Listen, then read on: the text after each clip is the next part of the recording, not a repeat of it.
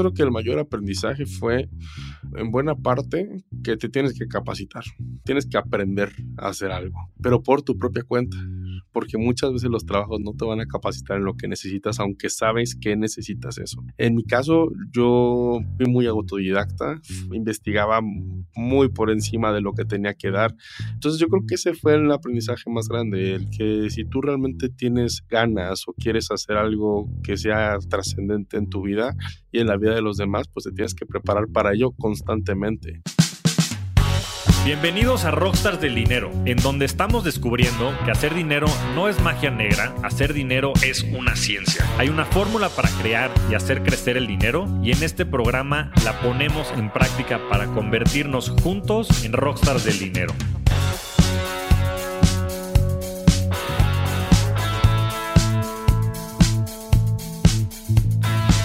Bienvenidos a un nuevo episodio de Rockstars del Dinero. El día de hoy estoy muy emocionado porque tenemos un gran referente del tema de las finanzas y las inversiones en toda Latinoamérica y estoy muy contento de tenerlo por aquí. Bienvenido Luis Mi Altamirano, mejor conocido como Luis Mi Negocios.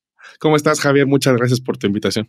Un gusto estar por acá. Ya me estaba saboreando esta plática porque creo que van a haber muchos temas muy relevantes y creo que van a ser muy importantes para toda la audiencia y esperemos que la gente allá afuera se quede con mucho de este episodio. Y quería empezar porque nos platicaras, Luis Mi, ¿de dónde vienes? ¿De dónde nace todo este proyecto? Pues que hoy ya es una verdadera realidad.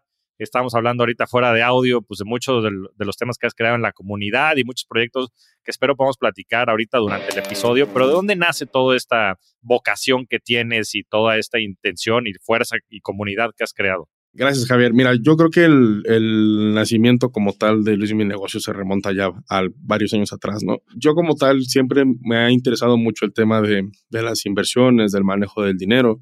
No sé si en buena parte, porque la verdad tuve una, una infancia muy abundante, hubo mucha carencia en mi casa, entonces como que a lo mejor desde ahí empezó a hacer el, em, empezar esa espinita por aprender a, manejar el dinero de una mejor manera y y de empezar a invertirlo. Mis primeras inversiones pues fueron cuando yo tenía 16 años, ahorita tengo 31, ya digamos que ya, es un tiempo muy considerable, que literalmente fue cuando fui a un banco y pregunté por una inversión a, a, mis 16 años y me dijeron, pues esto es lo que hay.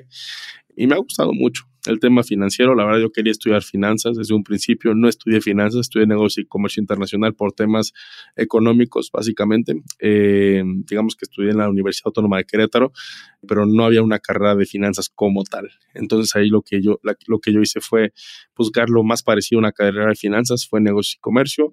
No me arrepiento, la verdad es que fue buena, muy buena universidad, fueron excelentes compañeros tuve la oportunidad de, de, irme un tiempo a Canadá a estudiar. Entonces eso me ayudó mucho como a afianzar esa, esa parte.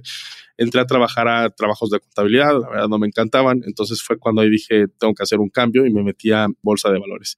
Estuve en las áreas de, de banca privada, de gestión de inversiones, tanto en Banco Invex como en Banco Intercam por cerca de cuatro años, hasta que me independicé en 2017. Y pues digamos que ahí, desde ahí fue, fue el, área de expertise que agarré, ¿no? O sea, el tema de, de, saber manejar inversiones, de estar atrás de todo eso. Creo que eso eh, me ha ayudado mucho a este proyecto que empecé en julio de 2020, que es eh, Luis Mi Negocios. Luis Mi Negocios nace de una idea de, pues, hacer contenido en relación a finanzas personales. Vi, por ejemplo, hay algunos creadores de contenido aquí en español que me gustaba lo que hacía, también en, en inglés y dije, pues vamos a darle a esto, ¿no? Vamos a empezar con un toque de quitar esa red social de, de tanto baile y empezar a, dar contenido un poco más de valor y fue lo que, lo que, lo que logramos hacer y afortunadamente pues los números se dieron. En buena parte creo que fue porque si no fui el primero, fui el segundo, tercero en español en hacer esto. Entonces al, haber poco, pues la plataforma nos dio demasiado alcance. Ahorita revisas la cantidad de chavos o chavitos que quieren hacer videos de emprendimiento y negocios e inversiones, no, pues ya por mil pero mm, creo que en ese momento, cuando pues nadie creía en TikTok, nosotros sí nos subimos al tren y eso fue lo que nos catapultó y lo que nos puso en el mapa. Ya después tienes un Instagram o tienes un YouTube que, que pues ya están creciendo también, pero realmente nosotros le debemos todo a un TikTok, que fue quien vino a revolucionar todo el tema de redes sociales y a pues agitar la cajita del, del, del mundo de las redes sociales. Qué interesante esto que dices de TikTok, porque pues si bien han, han, existido estos formatos y pues cada vez hay más innovación en formatos que son pues entretenidos para la gente, esta mezcla de información de valor, obviamente sintetizada, pero adaptada a este formato, pues no parecería haber sido algo como muy claro, ¿no? Sobre todo en los inicios de TikTok cuando había más pues, bailes y, y, otros tipos de contenido. Pero creo que ahí está la innovación. Pero antes de entrarle a ese tema, me gustaría irme para atrás. Yo creo que lo más interesante desde mi punto de vista de todo lo que estuviste platicando fue que empezaras a invertir apenas a los 16 años. O sea, Warren Buffett, una de las cosas que dice es que eh, pues lo, lo, mejor que puedes hacer para generar este famoso interés compuesto es invertir por largos periodos de tiempo. Entonces me gustaría irme a esta primera etapa donde empezaste a invertir y después a la etapa donde entraste a Invex y estuviste en Intercam y, y todo lo que descubriste eh, en el mundo de la bolsa de valores y de las inversiones en general, para que nos platiques desde tu punto de vista qué es lo más interesante o lo más importante que descubriste en esa etapa. O sea, cuando empezaste a invertir, ¿qué fue lo que descubriste que te pues, que te abrió los ojos a un nuevo mundo y a una nueva posibilidad y también cómo se fue desarrollando esto en esta primera etapa de, de Luismi en cuestión de su vida financiera. Pues creo yo que el, aspirar a, a, poder comprar cosas de, de, un mayor ticket, ¿no? O sea, yo tenía mis ahorros, eh, ese dinero que yo tuve, pues lo, lo, gané trabajando eh, literalmente boleaba zapatos de la gente, tocaba puertas para que me dejaran lavar sus autos. Eh, la verdad es que yo, yo, era una persona, bueno, soy una persona muy trabajadora y en ese momento pues yo tenía una cantidad de dinero interesante. En ese momento eran 16 mil pesos a mis 16 años y no sabía qué hacer con él todavía. Entonces dije, pues lo pongo a crecer. Entonces fui al banco, a un banco azteca y ahí pregunté, oye, este, tengo 16 años, ¿hay una, alguna inversión que puedas hacer? Me dijo, sí, abre tu cuenta y está tal pagaré, que en un año te pagamos, pagaba una buena tasa en ese momento, creo que me pagaron como un 6 o 7% anual y ya, ahí lo tuve, ahí lo tuve un, un rato hasta que los usé todos para irme un viaje a Nueva York en, cuando tenía 19 años, fue la primera vez que, que visité esa ciudad y la verdad me encantó antes de, de poder hacer eso. Ya, y yo siempre he dicho, yo creo que también las inversiones, pues no nada más son en eh, dinero y en acciones y en pagarés y otros instrumentos que te pueden generar este famoso ingreso pasivo, sino también en experiencias. ¿Qué descubriste o qué viste en Nueva York que te haya ayudado a afianzar tal vez esta visión que tenías tuya en, en, cuestión de lo que platicabas, ¿no? De toda esta carrera que potencial, bueno, que hiciste en, en negocios eh, y esta visión hacia, hacia el tema financiero. No, pues te explota la cabeza. O sea, cuando vas a Nueva York y ves esos edificios eh, gigantescos y una organización, pues, impresionante, ahí como que borré y realmente estaba seguro de que el tema financiero era hacia donde yo me quería dirigir. Y ya, digo, las cosas se fueron, se fueron dando poco a poco. Entré a trabajar, te digo, primero al mundo corporativo en contabilidad, entré a trabajar en, en, en, Kellogg's, que es una empresa que hace cereales, pero pues no me llenaba. O sea, tengo muy buenos amigos de ahí, pero no era lo que quería. Entonces ya me metí a, a Bolsa de Valores y sí fue algo completamente eh, que me gustó, muy retador, porque al principio, al ser casas de bolsa, digamos que pequeñas, si las comparamos con un Banamex o un Bancomer o, o esas, pues sí requieres tú muchas habilidades, no nada más en, en aprender a, manejar el dinero de la gente, sino también a traer el dinero de la gente. O sea, realmente ahí me, la tuve que hacer de, de vendedor también y, y, me ayudó mucho también. O sea, el tema de comunicación, el tema de vender, el tema de, de, de hacer cosas, creo que es, es, parte de lo que me ha permitido ahora desenvolverme bien como Luis Mi Negocios, ¿no? El, el aprender a manejar ideas, comunicar conceptos, eh, porque al final de cuentas esto es comunicación, o sea, muchas personas dicen, ¿estás en el negocio financiero? Pues sí, pero todo esto es, es, es comunicar. Pues ya lo decía Steve Jobs, ¿no? Que el, que la persona más influyente del mundo es el storyteller y, todo es comunicación y también es la manera en la que percibes eso. Yo tengo también un, un, background similar. Empecé también en área de ventas en, en Axival. Me tocó estar en uno de estos bancos grandes, en Banamex. Y sí, sin duda, pues te das cuenta del poder de la comunicación, el poder de la venta, ¿no? Y, para mí fue impresionante ver, pues, lo limitado que estaba, pues, la población objetivo, por llamarlo de alguna manera, en cuestión de inversiones, ¿no? Nadie invertía en, México, había mucho escepticismo. ¿Cuál fue tu, tu mayor reto en, en, Invex y en Intercambio, en esta, en esta etapa profesional que tuviste? Yo creo que ese que mencionas, el que la gente creyera en algo así, porque la cultura financiera es, es, es, nula. Incluso en los mismos empresarios por los que íbamos, pues preferían meter su dinero en su negocio o en otras cosas a, a, bolsa de valores. Y eso que tú ibas con todo el portafolio de, oye, a través de un sistema internacional de cotizaciones puedes entrarle a Google, puedes entrarle a Amazon, puedes entrarle a Facebook. Esas empresas que en 2014 pues estaban a precios baratísimos, mucha gente ni le vio futuro, ni creyó en eso, ni le entró. Y además era bien complicado, era bien complicado porque ponte en el contexto de que soy recién egresado, tengo 23 años. Entonces, ¿cómo confías tú en un chico de 23 años cuando tú tienes 45? ¿Cómo le das tu dinero a un recién egresado? Entonces, esas barreras de, de, confianza en la gente, pues me hicieron la vida de cuadritos. Pues por más que me metía a cursos de venta, seminarios de venta, talleres de ventas, siempre fue complicado. Al final sí pude ya cerrar algunas operaciones, eh, no me fue mal, pero fue un camino difícil. Y al final algo que no me gustaba tampoco de ahí de, las casas de bolsas que son, los, son unos ambientes bien difíciles, son unos ambientes bien complicados porque tus colegas son tu competencia. Entonces, por un lado es como de sí, te apoyo y te quiero mucho y somos los mejores amigos y por otro lado, no me vas a ganar ese cliente. Entonces, es una jauría de lobos, cosa que a mí no me encantó, o sea, como que se, pues esperaba un poco más de, trabajo en equipo, que creo que sí lo existe, creo que sí lo hay en, bancos más grandes, pero en estos bancos que a mí me tocó, pues no. Pues sí, es muy real, porque al final del día también muchos de los ingresos están pues en función de, ¿no? De ciertas metas y, en fin, pues es, meritocracia pura y estás compitiendo, por, como decíamos, por un mercado que es limitado. ¿Cuál fue tu, mayor aprendizaje de esta etapa profesional que tuviste? Buena pregunta. Mira, a mí yo creo que el mayor aprendizaje fue em, en buena parte que te tienes que capacitar.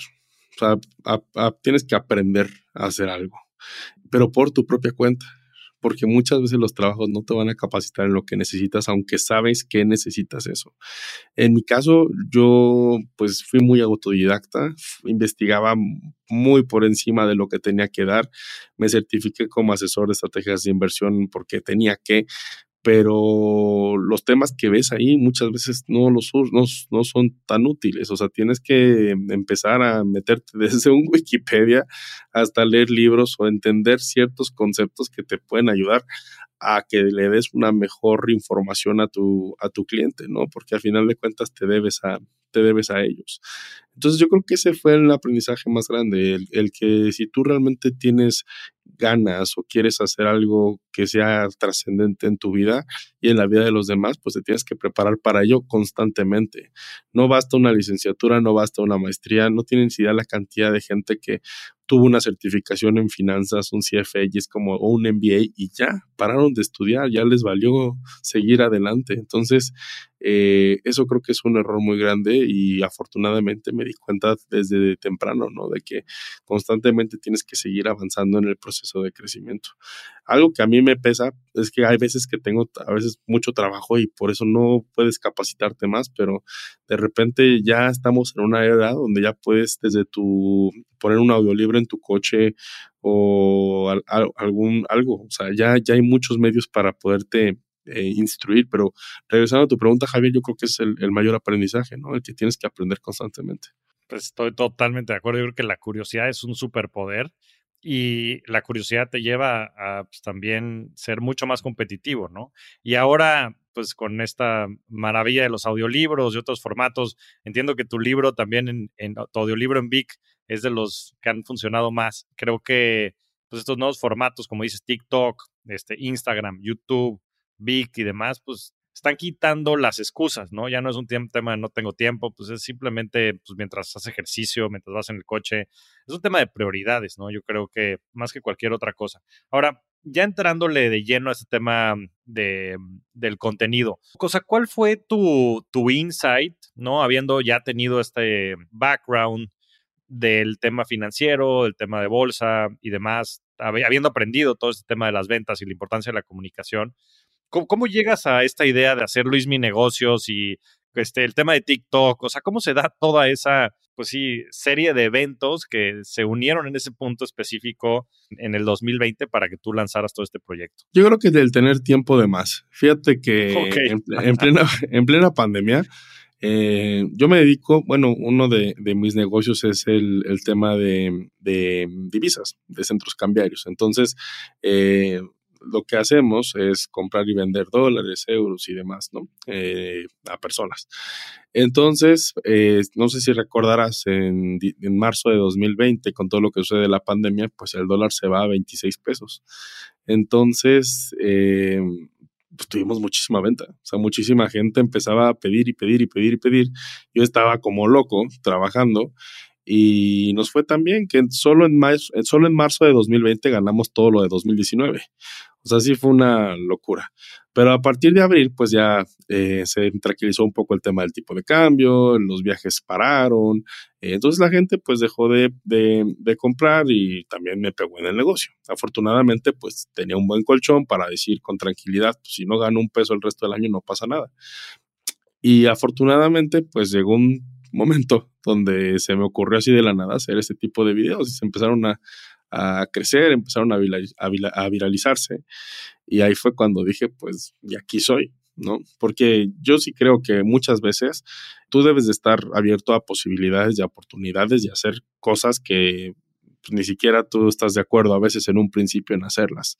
Entonces mm, decidí tomar acción y se empezaron a dar los números. Y dije, pues aquí es donde me quiere la gente, aquí es donde me necesita, pues aquí es donde voy a estar.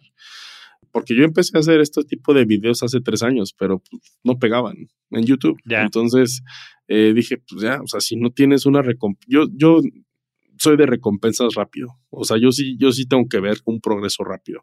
O sea, sí, yo sé que tarda ser constante en muchas cosas, eh, pero en cuanto a negocios, en cuanto a hacer un emprendimiento, yo sí creo que, que que tengo que ver el resultado rápido, si no me desespero, porque así soy yo. O sea, yo, sé que hay personas que son súper constantes y están con un emprendimiento y de repente a los seis años es el boom y les va súper bien, pero yo sí tengo que ver algo, un resultado rápido. Y en el caso de TikTok lo fue.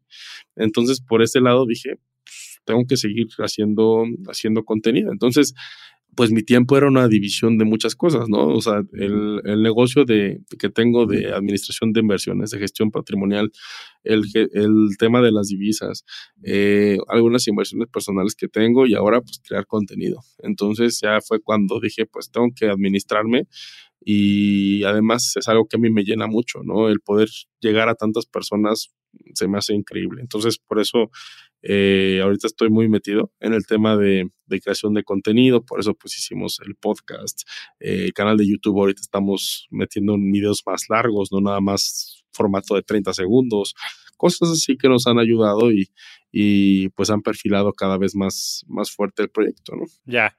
Sí, yo creo que hay que echarnos un pasito para atrás, yo creo que eso le va a dar mucho contexto a la gente, porque sales en 2017 de, de los, de los bancos, ¿no? De las casas de bolsa. Y, y, entiendo entonces en ese momento es donde empieza a visualizar pues ya un negocio en el cual tú puedas hacer todos esos temas de las divisas, gestión patrimonial y demás, ¿no? ¿Nos podrías contar un poco qué sucede en esos tres años? Varias cosas. Una de ellas fue que hice un emprendimiento que de hecho todavía está. O sea, ya no funciona, pero todavía está el sitio web y todo, que se llamaba Mupi mupi.com.mx, que era una mesa de regalos para bodas. Sucede que yo me casé en 2017, entonces me pareció bastante interesante el negocio de Liverpool, ¿no? De cómo de un jalón puedes vender, no sé, 50, 60 productos, ¿no? En temas de e-commerce. Entonces me, con un equipo de programadores hicimos una, una página donde pues realmente ofrecías un valor agregado por encima del, de lo que ofrecía un Liverpool o un Palacio de Hierro. Entonces, pues ya se hizo el, producto. La verdad es que nos fue bien al principio porque eh, pues la gente lo, empezaba a utilizar. Entonces empezó a crecer ese, pequeño pues emprendimiento que hicimos y lo empezamos a promocionar primero con amistades, ¿no? O sea, sin, invertir en publicidad ni nada, simplemente con, con alguna amistad íbamos y le decíamos, oye, eh, utilízalo, ¿no? Pero muchas veces vimos que ni siquiera tus mismos amigos a veces te apoyan, ¿no? O sea, ponían, por ejemplo, la, la página, compra tu remesa de regalos en Mupi. Pues, ¿Qué es eso? O sea, si no pones un punto con punto MX, nadie va a saber qué es. Entonces fueron como así varias cositas que hicieron que nos desilusionáramos. Aplicamos a Y Combinator dos veces, nos rechazaron, aplicamos al INADEM para un fondo para que nos echaran la mano para seguir creciendo, no, no obtuvimos absolutamente nada. Eh, y para acabarla de amolar, tuvimos eh, una, una, serie de contracargos fuertes, que es cuando una persona reclama un cargo que no hizo con la tarjeta. Pero era una tontería, porque la gente daba el, el anuncio así de, ah, muchas felicidades. Eh, y le decíamos a esas personas, oye, eh, tú hiciste esta compra, hasta le pusiste muchas felicidades. No, no la hice. Bueno, entonces pásame tu estado de cuenta para comprobar que no, no, no te va a pasar nada. O sea, era gente bien ingrata y además era, en teoría, gente de dinero. O sea, gente que no debería tener problemas con eso. Entonces fue cuando dijimos, pues ya, ¿sabes qué? Mejor vamos a dedicarnos a otras, otras cosas. Eh, seguramente el negocio de, de en, ese momento de, de, los centros cambiarios o también el tema de, de la gestión patrimonial me, empezaba a demandar más y dije, no, ya no puedo seguir con esto. Y ya, eh, por ahí había un plan en 2019 a finales de volverlo a sacar pero pues ya llegó la pandemia y ya dijimos, pues qué al caso, sin eventos ni nada, esto ya es el destino que no se tiene que hacer. Entonces, pues ya sepultamos ese emprendimiento. Eh, yo nunca dejé tanto la gestión patrimonial como el tema de, de, divisas. Entonces, pues yo he tenido, he tenido todavía mi ingreso constante a la fecha, ¿no? Hasta que llega em, pues Luis Mi Negocios, empezó a ver que, que, empieza a pegar fuerte y dijo, pues ya, ¿para qué le hago el esfuerzo ahorita al tema de, de la mesa de regalos? Ahorita aquí pues, hay una oportunidad muy grande que se puede que se puede cubrir y así fue. Pues sí, yo creo que es, es la historia esta de, de Lean Startup, ¿no? Que empieza a probar ciertas cosas y vas viendo si funcionan o no. Por eso sí hay que, yo creo que hay que tener paciencia para algunas cosas, pero para otras sí muy impaciente, porque si no hay tracción y si no hay demanda o si empieza a haber estos problemas, creo que México es uno de los países con más contracargos, entiendo, y fraudes en temas de tarjetas. No, es horrible, es horrible. Y la, y la, infraestructura que hay ha mejorado, pero en ese momento era una porquería. O sea, Stripe apenas entraba y carísimo.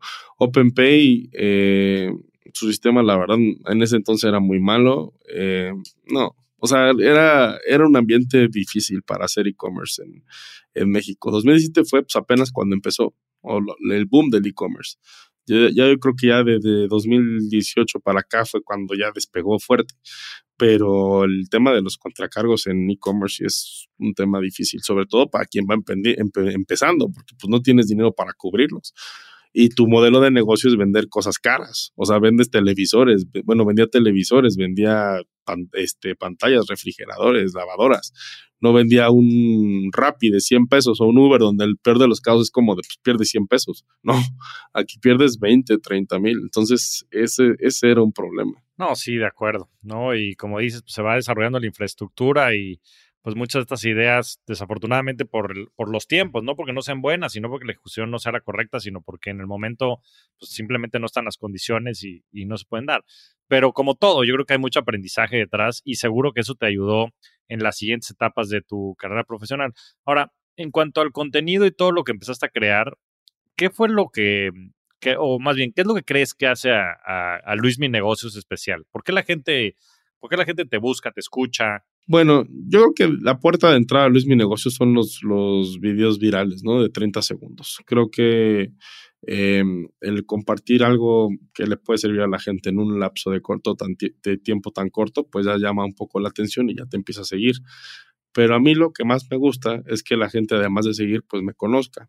Por eso creo que algo que me ayuda mucho es el tener comunidad, el hablar con ellos en los en vivos en Instagram, el salir a conferencias, el participar en, en otros eh, podcasts, el traer invitados, el crecer. Creo que ahí es donde realmente te das a conocer, porque lo que te platicaba fuera del aire, es muy fácil copiar contenido, es muy fácil clavarte del contenido de alguien más y pensar, y la gente piensa que es el tuyo. Por ejemplo, me pasa mucho ahorita con, con creadores de contenido, sobre todo españoles, que muchas veces te copian literal tu contenido y luego te aparecen, te dicen a ti, Luis, mira, eres un copión, le copiaste a tal persona. Es como de, no, o sea, yo lo hice, yo lo inventé, yo lo creé. Entonces, eh, así, así, así pasa a veces pero no puedes hacer nada contra eso, pero lo que sí puedes hacer, y es lo que estoy haciendo, pues es darte a conocer por otros medios quizá más tradicionales, donde te afianzas, donde realmente tienes ya, estás formándote un prestigio y donde ya eres una autoridad en la materia. Entonces, creo yo que eso es lo que, lo que se puede y lo que se debe de hacer. Ese es el, el siguiente paso, porque pues ya, creo yo, quien me conoce ya me conoce. O sea, las vistas que, que se tuvieron son suficientes. Yo creo que llevamos más de 100 millones de vistas, ¿no? O sea, ya te vi un país entero, ya sabe quién eres. Eh, habrá, habrá alguien que pues, te conozca de última milla, pero eh, yo sí, yo sí, yo sí creo que lo que se tiene que hacer es eso, empezar a hacer comunidad y empezar a posicionarte no solamente como alguien que hace videos cortos buenos, sino alguien que realmente tiene un fondo fuerte y donde puedo aprender mucho y, mejorar. Pues sí, yo creo que lo decíamos, ¿no? Yo creo que a veces estas personas que copian son, son halagos, pero como decías, ah, como duele, ¿no? Porque pues, hay mucho trabajo, mucho esfuerzo, mucho tiempo, como decías, mucha capacitación y mucha inversión de tu parte en poder generar esos conceptos y abstraerlos y eh, sintetizarlos y hasta ponerle un toque cómico para que sean memorables, ¿no? Para que después se los vuelen. Pero bueno, yo creo que hay cosas que van más allá y, justo a eso iba o va mi, mi siguiente pregunta, que es, ¿cuál es tu misión dentro de todo esto? ¿Y, y qué, o sea, qué te gustaría que la gente allá afuera que escucha a Luis Mi Negocio y que te escucha hablar a ti en los distintos formatos que tienes, este, se quedara o pudiera aprender o pudiera mejorar de su vida? Mira, Javier, creo que mi, misión principal es el darle herramientas a la gente para que tenga eh, mejores oportunidades en temas de administración del dinero. ¿En qué sentido?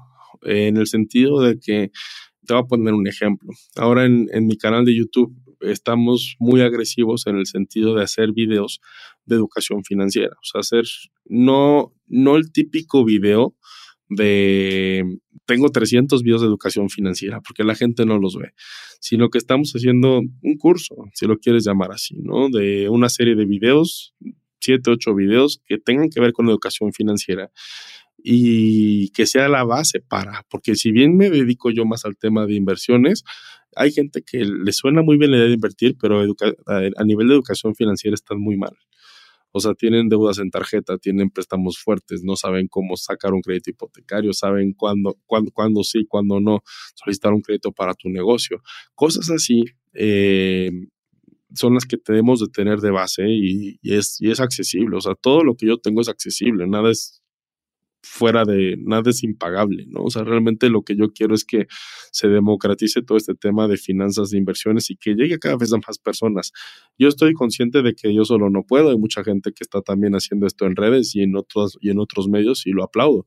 El mercado es muy grande para todos y hay mucha gente que, te, que no me escuchará a mí, pero escuchará a otras personas y viceversa. Entonces, el, mi motor principal es ese, o sea, el, el, que haya una comunidad en la cual yo le pueda apoyar con el tema de inversiones. Cada semana un comentario semanal donde revisamos la economía a nivel general.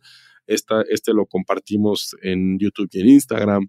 Eh, y constantemente, o sea, la, la, tarea es esa, crear herramientas que permitan hacer una mejor gestión eh, financiera para, para la gente. ¿Realmente Winter is here para las startups? Lo cierto es que para sobrevivir al mercado actual necesitas una plataforma financiera global como Jeeves. Obtén tarjetas corporativas ilimitadas con hasta 3% de cashback para tu equipo de trabajo. Controla todos tus gastos desde una sola plataforma y accede a capital de crecimiento y otro tipo de financiamiento con las mejores condiciones del mercado. Todo totalmente gratis. Regístrate en tryjeeves.com. Esto es t r y j w e s.com utilizando nuestro código de referidos Rockstars. Y en cuestión de días tendrás una línea de crédito con todas las herramientas para crecer y mantener tu empresa. Jeeves puede ayudarte de la misma forma en la que ha ayudado a empresas como Kavak, Justo, Bitso o La House. ¿Y cómo empiezas con todo el tema de finanzas personales? O sea, se me quedó muy grabado eso. Y sí, a la gente pues como que le da flojera, ¿no? Hasta dices la palabra, yo creo que la gente empieza a pensar en, híjole, pues que ya no voy a poder ir, ya sabes, a comprar cosas que me gustan y pues el ahorro, el ahorro duele, ¿no? O sea, el, tener tus restricciones duelen. Este, ¿cómo lo has visto tú? ¿Cómo lo has trabajado en, tu vida personal? O sea, ¿cómo has podido resolver tú desde, desde ti mismo este tema y, y cómo lo has pues intentado comunicar allá afuera. No, no sé este, cuál sea tu experiencia, pero pues es un tema complicado, ¿no? O sea, ¿cómo yo aplico las finanzas personales en mi vida? Sí, y, y cómo lo has intentado comunicar hacia afuera para que la gente lo pueda percibir de esa manera y lo pueda hacer, ¿no? Lo pueda poner en práctica. Uy, Javier, yo soy una persona súper meticulosa con el con cuando se trata de dinero. O sea, cuestiono cada gasto que hay que hacerse creo que a veces pecaba mucho de codo, pero ya no. Ya mi esposa me ha ayudado mucho como a, a liberarme, pero sí a, hacer gastos inteligentes, ¿no? O sea, la casa que tengo es la casa que tengo desde hace seis años, mis autos igual. O sea, yo, yo no soy muy de, de, de, lujos, yo me apego mucho a tener un bienestar financiero para vivir tranquilamente los próximos años. Por supuesto que podemos ir al día de mañana y vamos a la agencia por dame el Tesla nuevo a comprar una casota rapidísimo y no, yo no soy de esa idea, yo soy de la idea de que el patrimonio debe de formarse para eh, prepararte a un invierno que tú puedas tener en tu vida, ¿no? Y eso pues es, es, mi bandera y lo ha sido mucho tiempo. Por eso yo en redes no me gusta y no me gustaría tampoco que me vean como una persona de, de grandes lujos. O sea, por ejemplo, sí viajo mucho, pero mis viajes son de hoteles sencillos, tomar metro, cosas así, porque así soy. Esa es mi esencia. O sea, mis primeros viajes fue de tienes 20 mil pesos para irte a Nueva York, pues a ver cómo le haces con todo y vuelo, ¿no? Eh, y te vas a ir 15 días, ¿no? Entonces, cosas así. Y eso me ha ayudado mucho, pues, a, mi administración actual y que todo lo que entre pues sea como un excedente, ¿no? O sea, decir mis necesidades básicas están ya cubiertas, pues ahora tengo un excedente, ¿qué voy a hacer con ese excedente? Y ahí es donde entra el tema de inversiones, ¿no? En qué metes tu dinero, cómo lo metes y cosas así. Pues sí, mira, la verdad es que creo que es la manera más fácil de, de generar riqueza, ¿no? Al final del día lo que estás haciendo es que estás destinando un porcentaje importante de tus ingresos a invertir y a que generen interés compuesto, y, demás, y pues optimizando toda la parte del gasto, pues aunque, es, aunque muchas veces es lo más difícil, ¿no? Porque creo que lo más tentador cuando empiezas a ganar más dinero es eh, pues empezar a mejorar tu calidad de vida. En, O sea, en tu caso, ¿qué, ¿qué, fue lo que, o sea, en fin, yo creo que tu pasado haber involucrado, haber significado mucho en esto, ¿no? Pues las dificultades que tuviste y demás, pero ¿cuál crees que ha sido la clave? Pues eso, eso, ¿no? O sea, realmente darle, darle un valor a las cosas y, y, saber, y saber lo que, lo que cuestan. Porque sí, conforme el ingreso crece, pues sí, lo, lo natural es que vaya subiendo tu estilo de vida, el, el inflation lifestyle, como le llaman los americanos, los gringos. Pero en este caso, pues eh, creo que la clave es que tú te mantengas eh, con el salario que tienes. Porque, perdón, con el estilo de vida que tienes, aunque suba tu salario porque esa es una trampa muy, muy, muy fuerte. O sea, lo mejor es mantenerte con como vives. Sí, claro que cuando ganas un poco más de dinero, pues aumentas un poco más las comodidades, puedes contratar a una persona que pues, te, ayude con alguno de los quehaceres de la casa, eh, o gente que te puede ayudar a ahorrar tiempo, ¿no? Eh, creo que eso puede ser algo muy, muy bueno con el tema de cuando te empieza a ir mejor, pero no puedes pasar esa, esa barrera, ¿no? De oye, nos fue bien y vámonos para pronto a comprar la camioneta Mercedes y vámonos al mejor hotel en París, ¿no? Creo yo que eh, esto es más que dinero, cuestión de valores, pero pues son valores que a mí me gusta compartir y ahorita que lo mencionas, creo que es algo que a mí me gusta, ¿no? Compartir ese tipo de, de, de valores con la gente y que, y que pues, si la gente quiere hacer conmigo y estar conmigo en este, en este movimiento, pues que se una, ¿no? O sea, porque yo a veces les digo, ¿quieres ver a una persona que viaja en aviones privados y que enseña sus lujos y que tiene los mejores coches y la casa en el, en el cerro que es de 5 mil metros cuadrados, pues les digo, pues sigue a tal persona, digo, tú estás en libertad y a ver, y a ver si te enseña él a manejar su lana, ¿no? Porque generalmente es gente que siempre tuvo, ¿no? Este, pero no, o sea, mi caso es muy diferente. O sea, quien me sigue es porque me sigue para aprender, porque si le sirvo de role model o no, pues ya no sé. Pero mi objetivo es, es simplemente enseñar y no, y no aparentar. Pues muy bien, o sea, lo, dice Morgan Housel. A mí el libro de Morgan Housel de la psicología del dinero es uno de los que más me gusta. Creo que es un libro muy práctico que te hace entender mucho estos conceptos. Y él dice que la mejor manera de dejar de ser rico es querer aparentar serlo, ¿no? Porque muchas veces, pues teniendo ese estilo de vida, pues que implica muchas veces deudas y temas detrás, este, pues es la manera más fácil de destruir riqueza. Sí, no, y es horrible. O sea, yo tengo amigos que me tocan la puerta y me dicen, oye, es que debo 400 mil pesos, ¿no? Yo sé, ¿qué rayos hiciste, no? Y, y de cómo pudiste endeudarte tanto si ni siquiera tus ingresos te acercan a algo así, ¿no?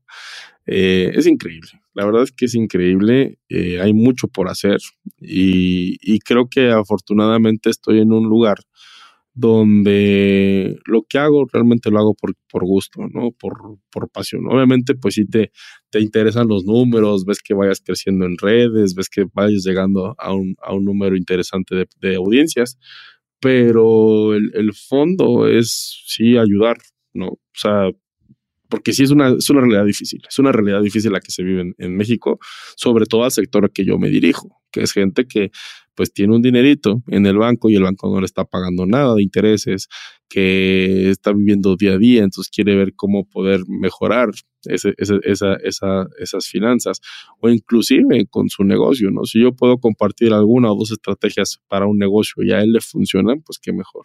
Pues sí, así debe ser. Y poniendo yo creo que el ejemplo, ¿no? A mí este dato de la cantidad de dinero que hay en cuentas a la vista en bancos, que ahorita creo que suma ya cerca de 300 mil millones de dólares. Este, me parece una locura, ¿no? Sobre todo las tasas estando ahorita cerca del 8%, son que casi 24 mil millones de dólares que, de patrimonio adicional que podrían tener los mexicanos, que simplemente por cuestiones de pues falta de información, de falta de cultura financiera, falta de educación, no se están pudiendo materializar. ¿Cómo, cómo resolver ese problema? este, Luismi? ¿Cómo, ¿Cómo ayudarle a la gente a entender que, mm, pues que el banco de cierta manera le está robando? O sea, porque no le está dando la información que podrían darles, porque tienen otros productos, ¿no? Y tienen pagarés y tienen una serie de cosas. En fin, está la página de CETES Directo, este, en GM Plus está lo de Smart Cash. Hay, hay ya muchos recursos allá afuera este, que sin duda podrían seguir mejorando, pero ¿cómo resolver el tema pues, de, de, de, que la gente entienda que pues, el dinero al 0% se lo está regalando al banco. Pues así, con estos videos que hago, o sea, los videos que luego los tengo ahí como varios videitos así pequeños que enfatizan pues la necesidad de que tú le digas al banco que invierte ese dinero, porque si no le dices no va a pasar absolutamente nada, ¿no? Eh, cosas, cositas así creo que, creo que pueden ayudar a, a, a, que la gente lo haga y tenga un cambio diferente, ¿no? Porque pues realmente no, no necesitas saber de inversiones, en el sentido de que tú puedes ir a un banco y, y contratar un pagaré bancario y ya, ¿no? O sea, no tienes que meterte a estudiar a profundidad bolsa de valores y cómo funcionan las, las acciones y, y cosas por el estilo, ¿no? Entonces creo que creo que eso es realmente hacer un cambio en la sociedad y, es algo que procuro, ¿no? Si bien todas las semanas dar el mismo mensaje pues aburre, o sea, sí tengo que estar cambiando el contenido y hablar de cosas nuevas. El, en esencia, pues es eso, ¿no? O sea, es como enfatizar que, el, que un dinero que no se invierte, pues no está generando absolutamente nada. Eh, y, y cositas así, ¿no? Y te voy a decir que, o sea, es un, es un trabajo muy demandante. El tema de, de, ser creador de contenido, de estar constantemente en redes, es quebrarte la cabeza de ahora qué voy a decir, ahora cómo lo voy a hacer. Y tiene también que ver mucho con tu estado de ánimo. Hay veces que no tienes ganas de hacer nada y a veces yo prefiero no hacer nada, porque yo sí creo que las emociones se contagian y mucho lo haces así en redes, ¿no? Y, pero así lo hago. A veces me siento muy contento y me, me hago 5, 6, 7 videos en un día y hay, días, y hay días que no tengo ganas de nada y yo tengo una cara de piedra que yo ni me aguanto. Entonces es mejor no hacer nada. O sea, es raro, pero, pero así es la creatividad. O sea, la creatividad tú tienes que estar libre, tienes que estar al 100, tienes que estar pensando en no pensar. O sea, tienes que estar bien para que las cosas fluyan, ¿no? Porque a medida de que te ocupas y tienes mil cosas que hacer y demás, tu creatividad es cero, ¿no? O sea, pensamos que muchas veces la persona más ocupada del mundo es la que es la más... Eh, pues la más exitosa, pero o, productiva. Y sí, puede que hagas muchas cosas, pero a nivel creatividad es malísimo, es malísimo. Por eso, algo que yo eh, hago mucho es eh, a mi equipo de trabajo pues que me ayude lo más que se pueda con el tema de Talacha para yo estar libre y crear contenido, ¿no? Diferente.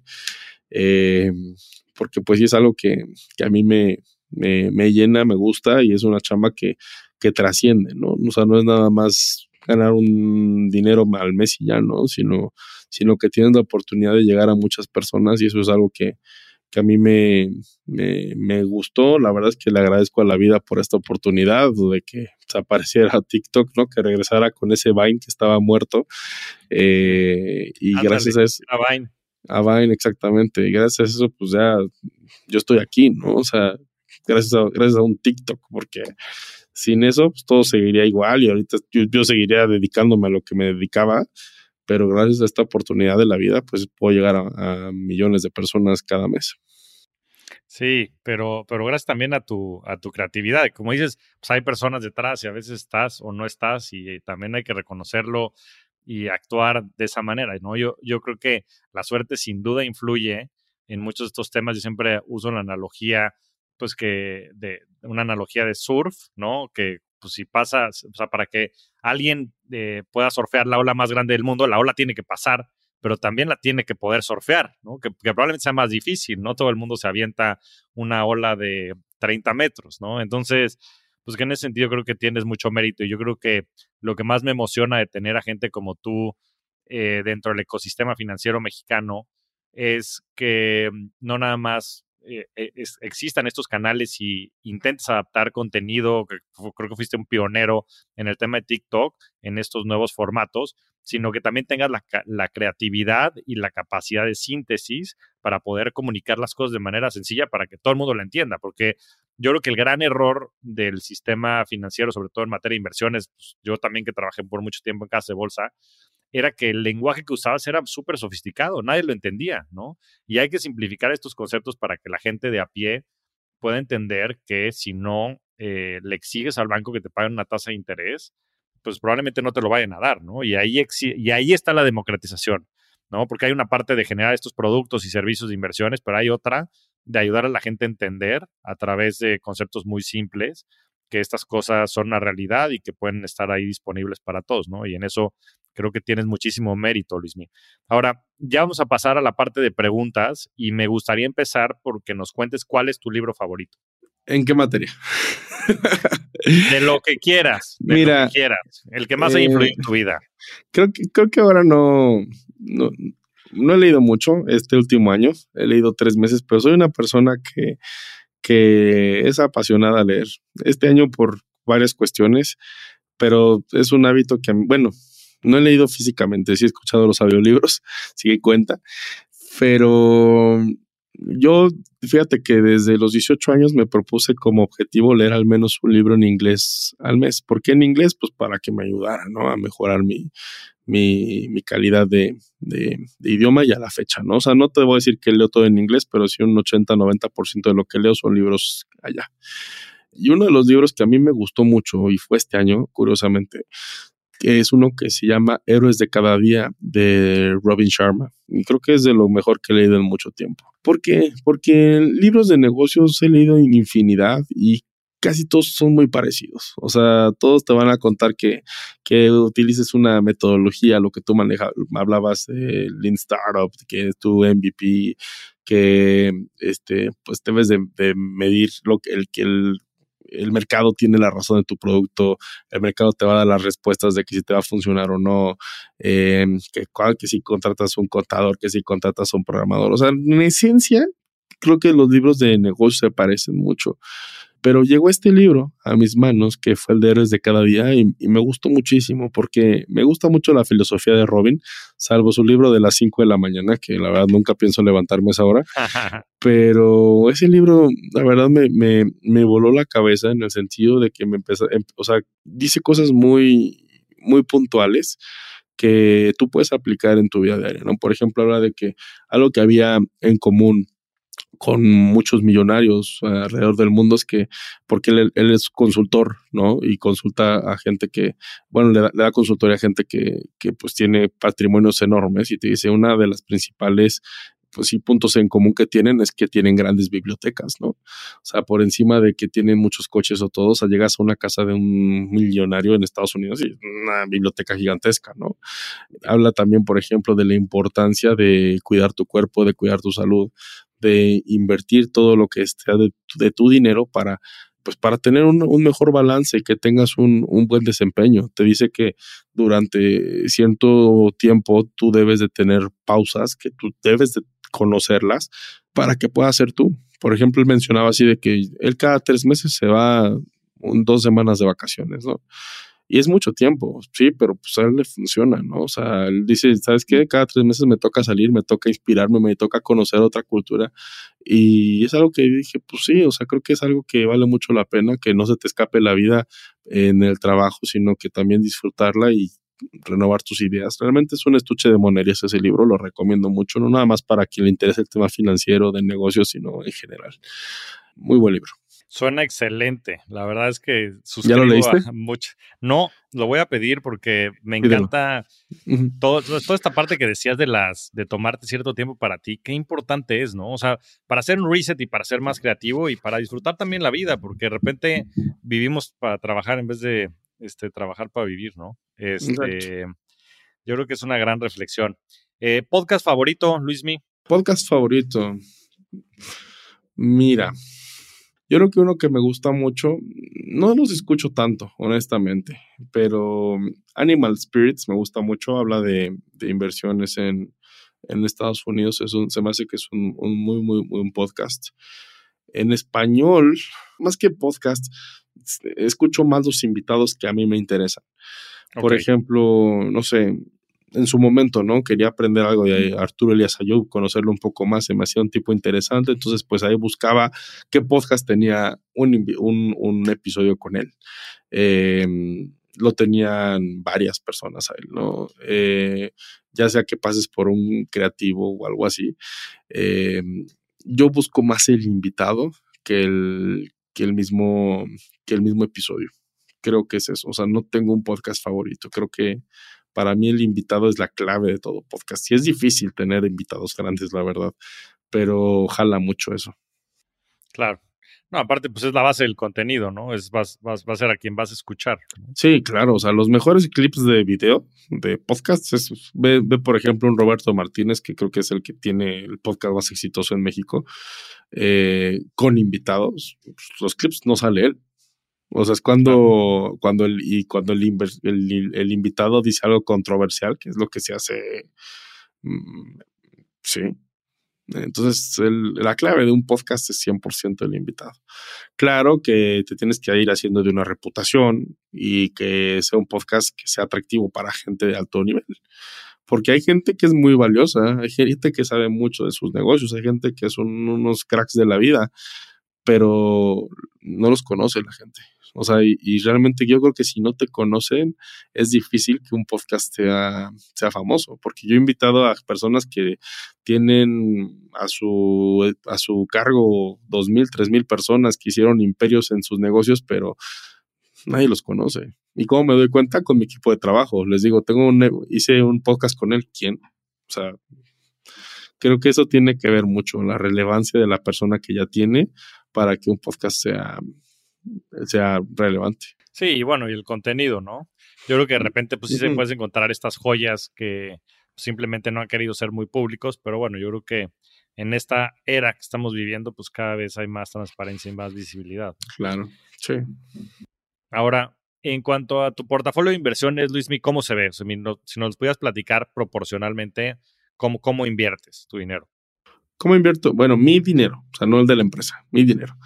Mi dinero yo lo invierto eh, esencialmente en, bolsa de valores, obviamente hay una buena parte. En, mi, en, mi, portafolio de inversiones, digamos que tengo un 70% en, en renta variable internacional, 30% renta variable nacional, correcto.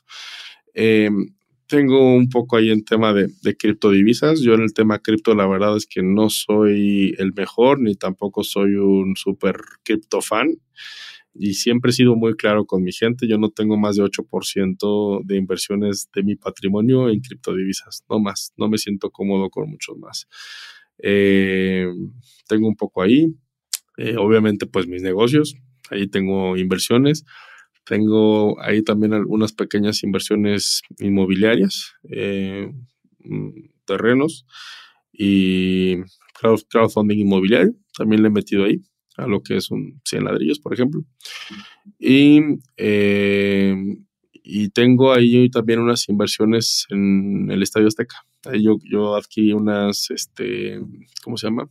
Butacas. Plateas. Plateas, exactamente. Entonces, pues las rento cuando viene NFL, que viene Bad Bunny, que vienen todos ellos, pues las pongo en, a la renta y pues también es otro ingreso. Em, y ya, o mi patrimonio sí lo tengo invertido. Y, y ya, sí. O sea, realmente procuro mantenerlo simple, no, no, no invertir en cosas que pues, uno no conoce. Haces bien, ¿no? Y ese es creo que el principio fundamental del socio de Warren Buffett, de Charlie Munger, ¿no? No invertir en nada que no conozcas. Qué interesante esto que decías del Estadio Azteca no, nunca lo he visto, pero pues sí, es una rentita, es como rentar un, inmueble, pues es exactamente lo mismo. Sí, y seguro que has de sacar una buena lana después con estos eventos que se organizan. Cuando viene NFL, cuando viene Bad Bunny, finales de fútbol mexicano, sí, pero a veces viene, viene un Cruz Azul Querétaro, pues no, pierdes. Pero pues sí, y me gusta, fíjate, es interesante. O sea, sí me hubiera gustado tener ahí un poco más de, más de plateas o un palco, porque sí está interesante. Funciona un poco como bolsa de valores que tú vas poniendo los precios eh, en los cuales quieres rentar y se te. es un mercado, pues. Es un mercado. Sí, está, me divierte. Me divierte. Eh, ya ahorita no es un, no es, no es como mi, no, no, luego que ni siquiera es el, el 3% de mis ingresos, eso, pero es algo que me, que, me agrada y me divierte hacer, poner los precios. No, pues sí. Este, muy, muy buena manera de generar ingresos pasivos. Y ya por último, Luismi, eh, ¿cuál, cuál, ¿cuál ha sido tu mejor inversión? Es una pregunta que le hago a todos y es más en el aspecto filosófico de la palabra. Mira, yo creo que el dedicar el tiempo que le tuve que haber dedicado a aprender de inversiones y de, y de, de economía y de negocios en general.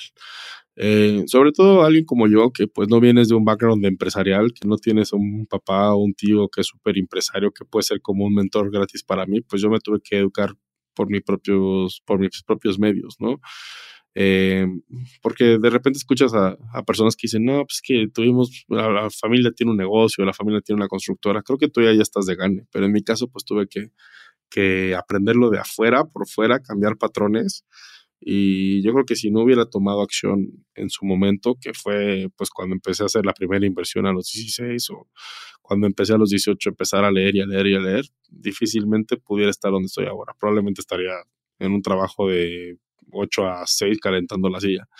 Entonces, afortunadamente, creo que esa ha sido mi, mejor inversión, ¿no? El, el, poder abrirme a nuevos horizontes, el probar, el experimentar, el manejar bien el dinero. Eso es en general, ¿no? O sea, y creo que es una buena respuesta, ¿no? Porque te puedo haber dicho, no, pues compré acciones de tal en 5 pesos y estar en, en 5 mil. Pero no. Sí, pero se van y vienen, ¿no? Yo creo que. Sí, no, se, se, van y vienen. Y la verdad es que el mundo está más lleno de, de, propaganda, de marketing, que lo que realmente es. Fíjate que tuve la oportunidad de dar unas conferencias en Colombia la semana pasada. Había un auditorio como de unas 700, 800 personas y les pregunté, ¿quién, ¿a quiénes de ustedes les ha ido bien con criptodivisas? Tres personas en un auditorio de 700, no es nada. Pero nos encanta ver esos casos y nos encanta ver cómo una persona pues, le fue bien, ¿no? Que yo lo atribuyo más a como pegarle a la lotería a, que depender directamente de, de, lo que realmente tienes y lo que realmente sabes. Por eso creo yo que la mejor manera que tú puedes invertir es en, pues sí, en ti, en tu conocimiento. Es algo que ya se está choteando mucho, muchas personas hablan de eso, pero es real. O sea, tienes que alimentar a ese músculo que tienes, que es el cerebro, eh, y abrir tus posibilidades y abrir tus horizontes y seguir adelante, ¿no? O sea, si a mí me preguntas, Javier, por ejemplo, ¿qué, qué, sigue para Luis y cuál va a ser su siguiente proyecto? Te voy a decir, pues tengo la idea, tengo la noción, pero concretamente no sé qué, porque es parte de la vida, el ir viendo y percibiendo oportunidades y por supuesto que me estoy preparando, por supuesto que estoy leyendo, por supuesto que lo que se está entrando a la empresa, pues se sigue, se invierte dentro de la empresa, pero pues estoy preparado para el momento en que diga, oye, ¿sabes qué? Hay esta oportunidad de hacer esta aplicación y esto y esto y esto, pues órale, hay recursos, hay ganas, hay todo, vamos. O sea, eso es lo que estoy esperando, ¿no? O sea, y también, pues, te sirven las experiencias que estuviste en el pasado. Por ejemplo, yo no tengo una maestría, pero para mí una maestría enorme que fue, fue pues este fracaso que tuve de la mesa de regalos, porque perdimos, perdí más dinero de, de una maestría, eh, perdimos recursos, cosas funcionaron, cosas no.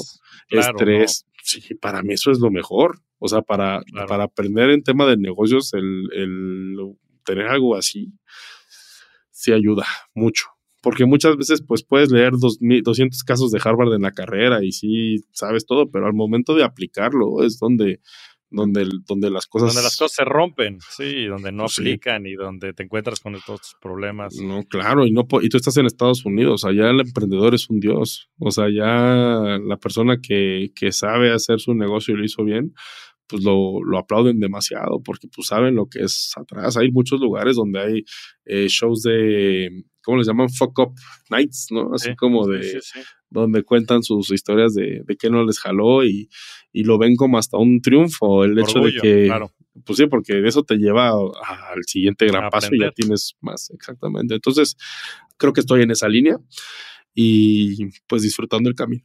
De acuerdo, pues la sabiduría es el conocimiento en práctica, ¿no? Y creo que pues todo lo que dices acerca de cómo le metes más inputs y cómo vas reforzando con herramientas para seguir cultivando esta creatividad y para seguir aprendiendo y desarrollando toda esta curiosidad y abasteciéndola, este, es una gran manera de invertir, porque sin duda, como bien mencionas, pues, quién sabe qué depare el futuro, pero si sigues cultivándolo, eh, todo tu potencial, seguro que saldrá un muy buen resultado. Luis Mier es un rockstar del dinero, te agradezco muchísimo el estar con nosotros aquí en el foro. La verdad es que fue un, un episodio que disfruté muchísimo y espero que todo el mundo allá afuera también lo haga. Sí, estuvo muy a gusto, muy amena la plática. Yo creo que nos pudimos haber echado otras dos horas, eh, pero ya, ya tocará después en un, en un, en un café o en, unas, o en un restaurantito por ahí. Seguro, seguro que lo armaremos, Luis. Te mando un fuerte abrazo. Igualmente, Javier, saludos a tu comunidad de Rockstars del Dinero. Muchas gracias a todos. Nos vemos semana a semana en este espacio para convertirnos juntos en Rockstars del Dinero. Yo soy Javier Martínez Morodo. Búscame en redes sociales como arroba Javier MTZ Morodo. Y suscríbete a Rockstars del Dinero en Spotify, Apple Podcast, donde sea que escuches tus programas. Agradecimientos especiales a todo el equipo de producción. Rockstars del Dinero es una producción de Sonoro.